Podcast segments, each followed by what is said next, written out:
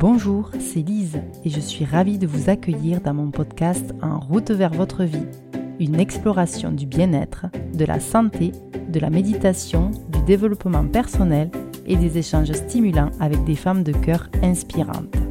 Elles partageront leurs conseils, leurs perspectives sur notre société et bien plus encore. Si mes épisodes vous plaisent, n'hésitez pas à laisser une note, un commentaire ou à les partager avec vos proches en fonction de votre plateforme d'écoute préférée. C'est grâce à vous que nous existons et que nous poursuivons cette aventure. Et bien sûr, suivez-moi sur les réseaux sociaux pour des conseils bien-être. Les liens sont disponibles dans la description.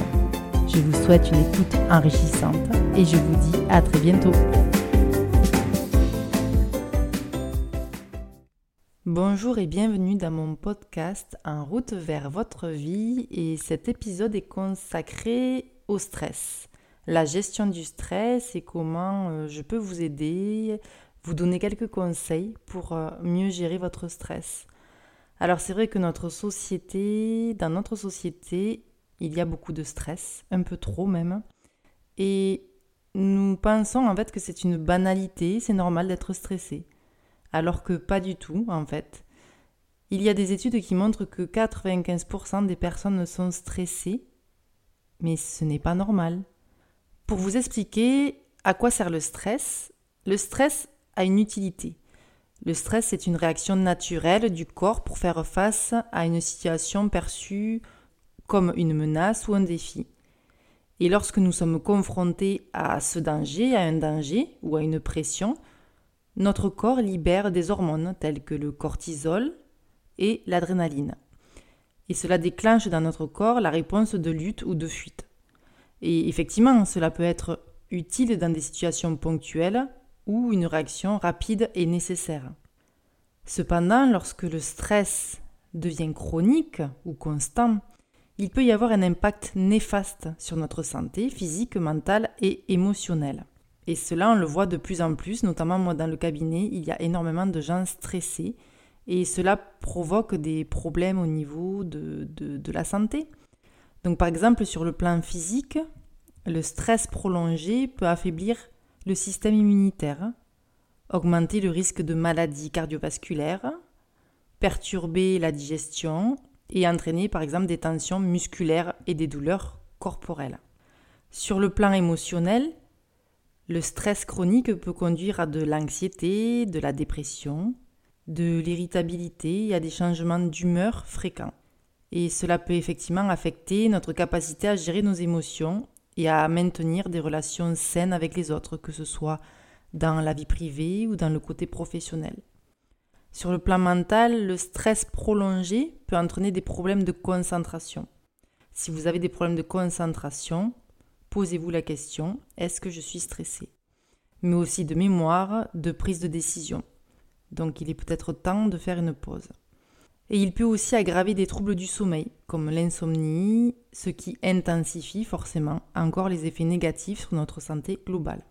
Pour vous aider, il y a différentes euh, manières, différentes façons de gérer votre stress, que ce soit sur l'alimentation, mais aussi des exercices. Au niveau de l'alimentation, les aliments qui nourrissent le système nerveux, ce sont les oméga 3, le magnésium, les vitamines du groupe B notamment, mais j'y reviendrai plus tard.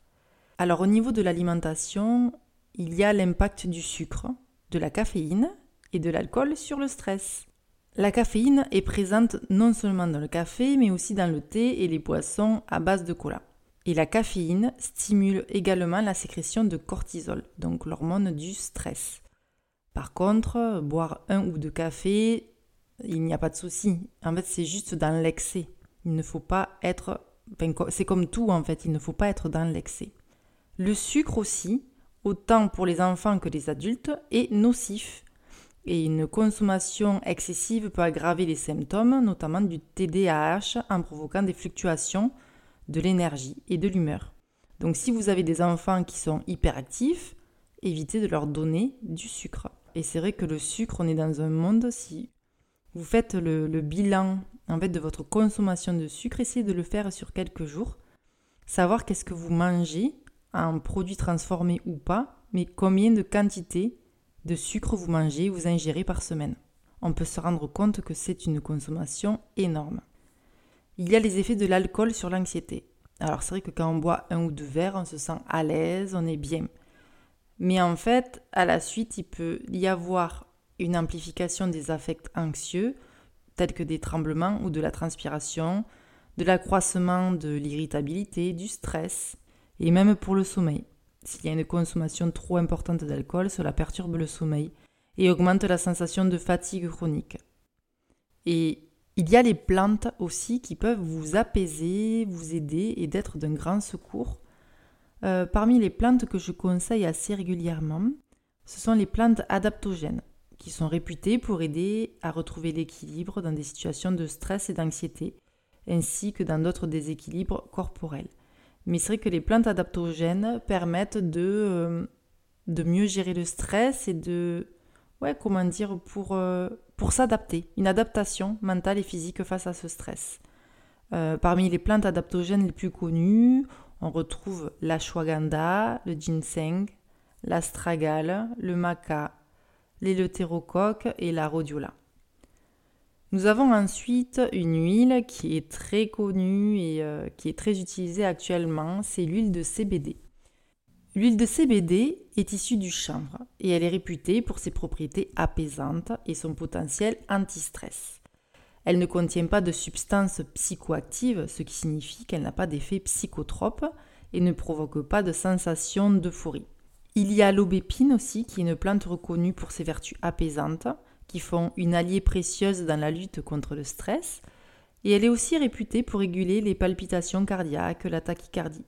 Il y a la passiflore, qui est aussi une plante prisée pour son effet apaisant et relaxant.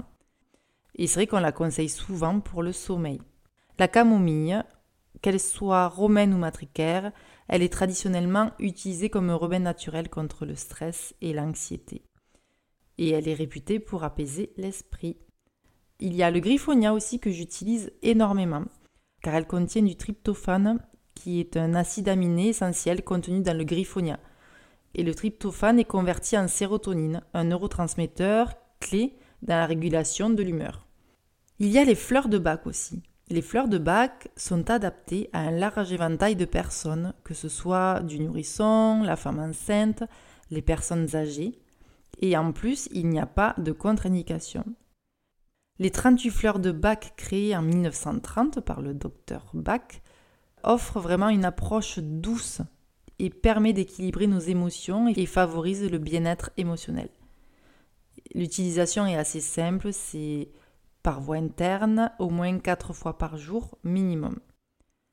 Je vais vous donner des exemples d'utilisation. Cela peut être des enfants ou des adultes qui ont des difficultés à dormir, à ceux qui traversent un deuil, en passant par ceux aussi qui appréhendent les fêtes ou encore ceux qui sont confrontés à des souvenirs douloureux, de la tristesse ou même de la colère. Et euh, je vous invite vraiment à découvrir la puissance des fleurs de bac.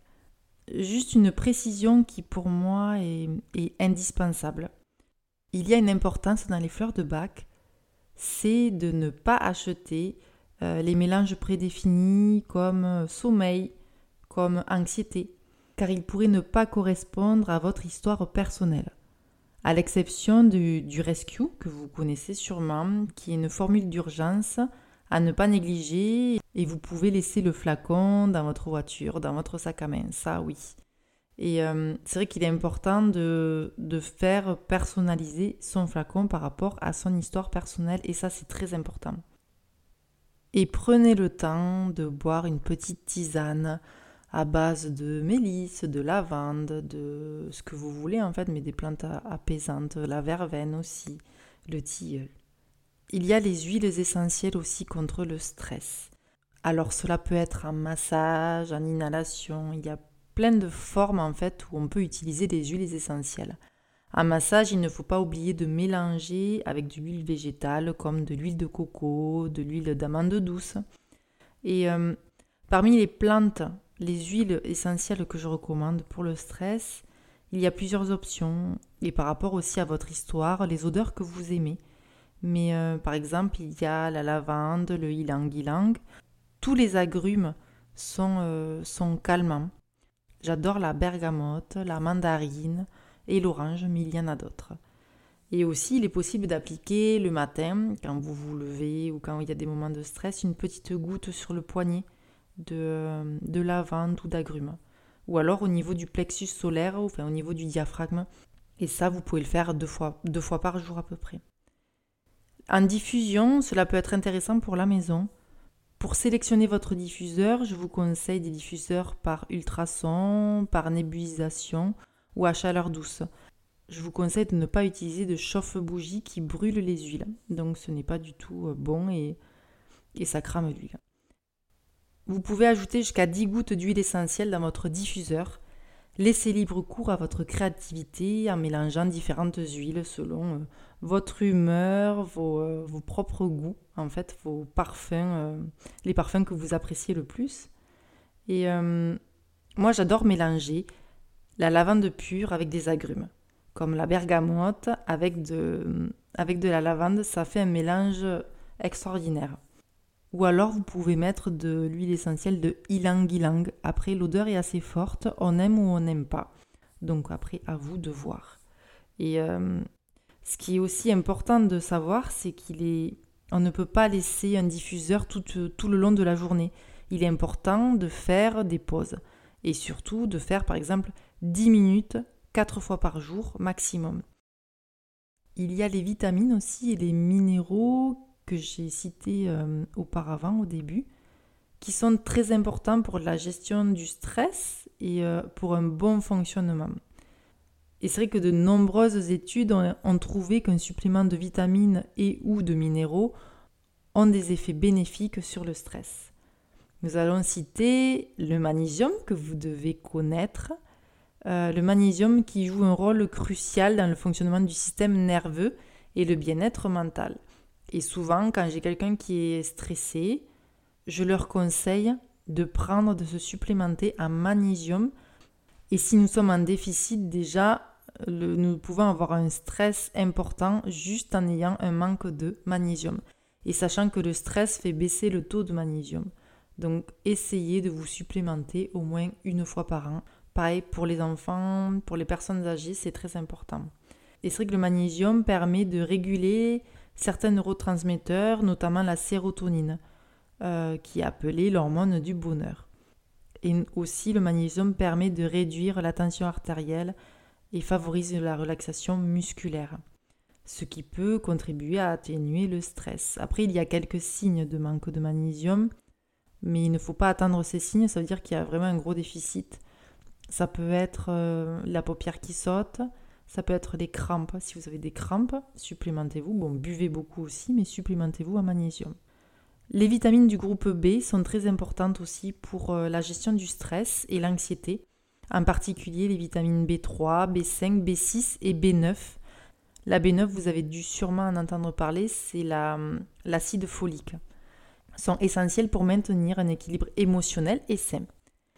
Et ces vitamines sont impliquées dans la production de neurotransmetteurs tels que la sérotonine et la dopamine, qui sont cruciaux dans la régulation de l'humeur et du bien-être.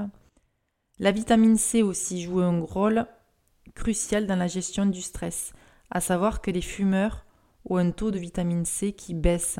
La, cigarette, en fait, le fait de fumer, fait baisser votre taux de vitamine C. Donc c'est important de vous supplémenter.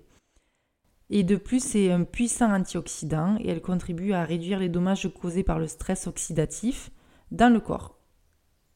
La vitamine C favorise la production d'adrénaline et de noradrénaline, deux hormones clés impliquées dans la réponse au stress. Il y a les oméga 3 qui sont des acides gras essentiels qui peuvent contribuer à atténuer l'inflammation provoquée par le stress.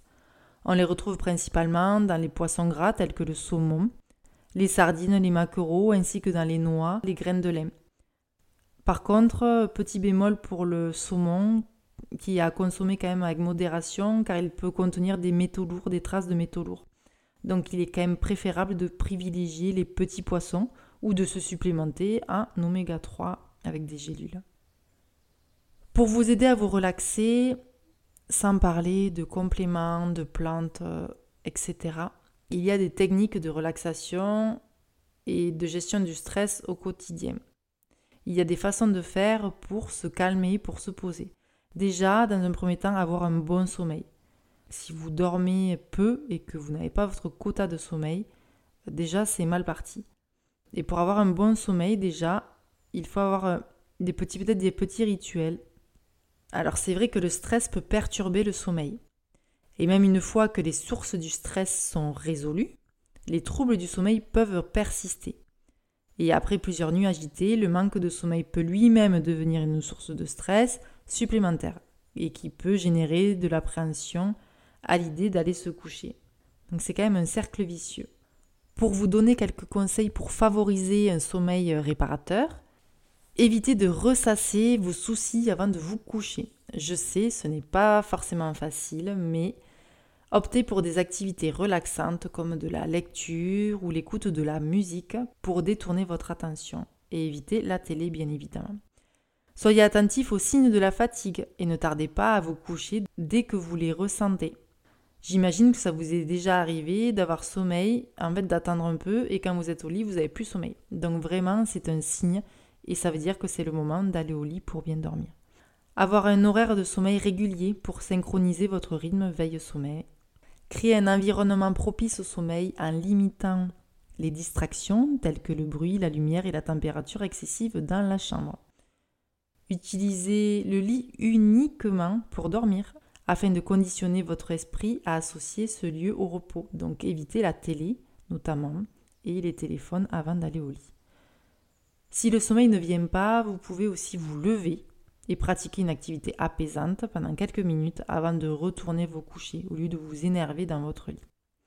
Adoptez une alimentation équilibrée en favorisant un repas quand même assez léger et, euh, et surtout évitez de boire du café, du thé ou des sodas après 16 heures. Si vous aimez faire la sieste, je sais qu'il y a des personnes qui n'aiment pas faire la sieste, mais pour ceux qui aiment, prenez le temps de faire une sieste parce que vraiment ça a énormément de vertus. Ça peut aider au, bon, au niveau de votre énergie, forcément. Euh, cela peut stimuler votre créativité, donc euh, libérer votre imagination grâce à cette sieste, réduire le stress. Même une petite sieste peut réduire le stress et vous aide à affronter le reste de la journée avec un peu plus de calme et de sérénité. Cela aussi aide pour la concentration et renforce votre système immunitaire. La pratique du sport peut aussi soulager, même c'est sûr, euh, soulage votre stress. L'activité physique est un moyen efficace pour réduire le stress et améliore le bien-être général mental. Je vais vous donner un petit résumé des points clés à retenir sur l'exercice physique pour la gestion du stress. L'exercice physique régulier permet de libérer des endorphines, des neurotransmetteurs qui agissent comme des analgésiques naturels et des stimulants. Cela peut entraîner une sensation de bien-être et de calme après l'effort. De plus, l'exercice aide à réduire le niveau de cortisol, donc l'hormone du stress, dans le corps. Les types d'exercices recommandés, en fait, c'est toute forme d'activité physique peut être bénéfique pour réduire le stress. Mais en fait, c'est l'important, c'est de choisir vous des activités que vous aimez que vous pouvez faire facilement et que vous pouvez intégrer dans votre routine. Cela peut être euh, n'importe quoi, de la marche, de la course, du vélo, de la natation, du yoga. Au niveau de la fréquence et de la durée, pour obtenir les bienfaits sur le stress, il est quand même recommandé de pratiquer une activité physique régulière. Oui, ça on l'entend assez souvent. Visez à faire au moins 30 minutes d'exercice la plupart des jours de la semaine. Cependant, même des courtes séances d'exercice peuvent être bénéfiques, surtout si vous manquez de temps. Il faut trouver des moyens pour intégrer l'exercice dans votre emploi du temps quotidien. Cela peut être aussi simple que de prendre les escaliers au lieu de l'ascenseur, de faire une promenade pendant la pause du déjeuner. Et en incorporant régulièrement de l'exercice physique dans votre vie quotidienne, vous pouvez efficacement réduire votre niveau de stress et améliorer votre humeur et favoriser un bien-être général. Il y a des pratiques de détente pour soulager le stress, notamment le yoga, qui est une pratique millénaire qui combine des postures physiques et des techniques de respiration et de méditation. Il y a le tai chi, qui est une forme d'art martial chinois caractérisé par des mouvements lents et fluides. Et cette pratique favorise la relaxation, l'équilibre et la concentration.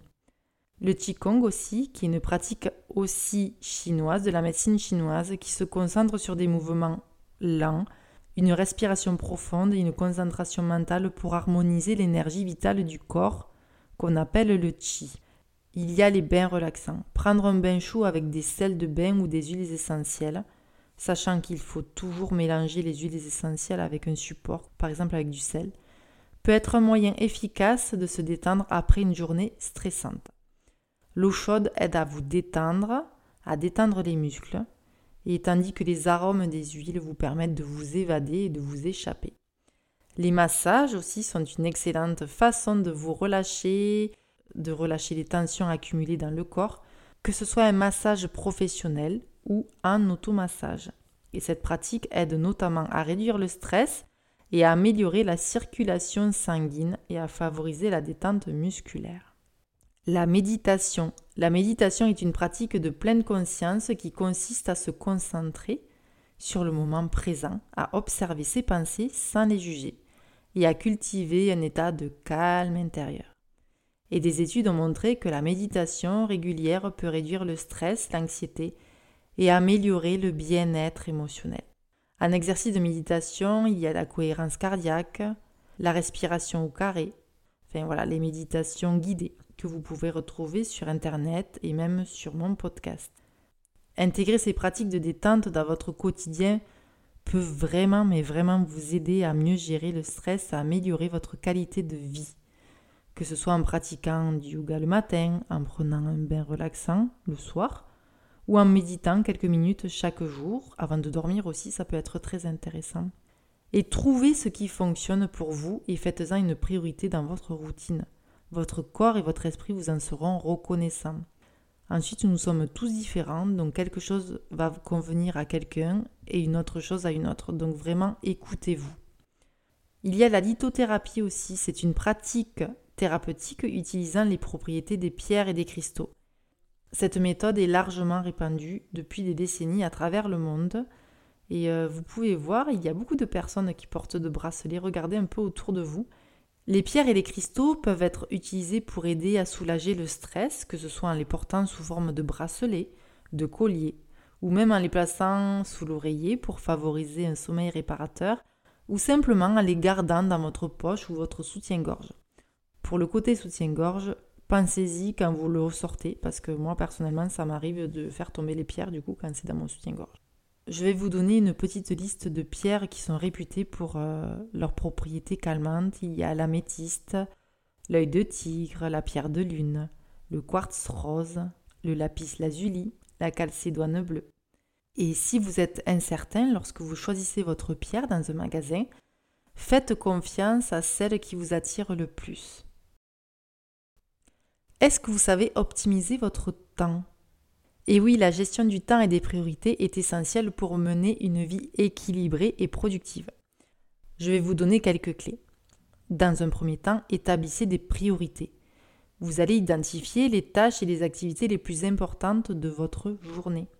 Et vous allez les classer par ordre de priorité, ce qui contribue le plus à, on va dire, à des objectifs, euh, à, vos objectifs principaux de la journée. Utilisez aussi un système d'organisation, euh, un outil comme un organisateur familial ou des applications. Il y a des applications, moi j'utilise Family Wall ou un autre, ou agenda partagé. Et cela permet de visualiser les tâches de chacun et à coordonner les activités familiales. Cela permet aussi de réduire les conflits et d'optimiser l'utilisation du temps. Lorsque vous planifiez votre journée, soyez réaliste.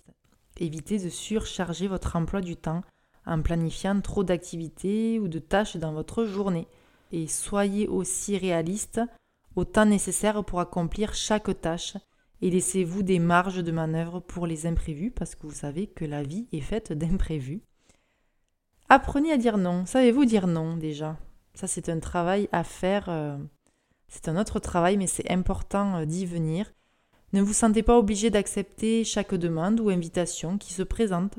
Apprenez à dire non aux activités qui ne correspondent pas à vos priorités ou qui risquent de surcharger votre emploi du temps alors qu'il est déjà full, full, full. Pratiquez la délégation. Identifiez les tâches que vous pouvez déléguer à d'autres membres de la famille ou à des collègues. Et sachez déléguer. Et c'est vrai qu'il y a des personnes qui n'arrivent pas à déléguer. Donc essayez d'y travailler dessus. Faites des pauses aussi, accordez-vous des pauses régulières tout au long de la journée pour recharger vos batteries et éviter la fatigue mentale et physique. Profitez de ces moments de repos pour vous détendre, méditer ou pratiquer une activité relaxante et éviter les téléphones portables bien évidemment. Dernier point que je vais aborder, ce sont les livres et les podcasts pour gérer votre stress. Pour ma part, en fait, le fait d'avoir exploré des livres et écouté des podcasts axés sur le développement personnel ou la méditation ont pu s'avérer extrêmement bénéfiques dans la gestion de mon stress et cela m'a permis de grandir et de prendre conscience de certaines choses. Pour conclure, la gestion du stress est essentielle pour préserver notre bien-être physique, mental et émotionnel. Et euh, les conseils et les techniques que je vous ai présentés, qui peuvent aller de l'alimentation à la nutrition, à l'utilisation des plantes adaptogènes, d'huile essentielle, ces conseils, je pense, offrent une approche holistique pour réduire le stress et favoriser la détente. Il est important de se rappeler que chaque individu réagit différemment au stress et que trouver les méthodes les plus efficaces nécessite parfois un processus d'essai et d'erreur. En cas de doute ou de besoin de conseils supplémentaires, il est quand même recommandé de consulter un professionnel de santé, un naturopathe ou peu importe si vous êtes perdu. En tant que naturopathe et futur coach, je suis disponible pour vous accompagner dans votre démarche de gestion du stress, que ce soit lors de consultations en ligne ou au cabinet. J'espère que cela va vous aider dans votre quotidien et j'espère que cet épisode vous a plu. Je vous souhaite une belle journée. À bientôt.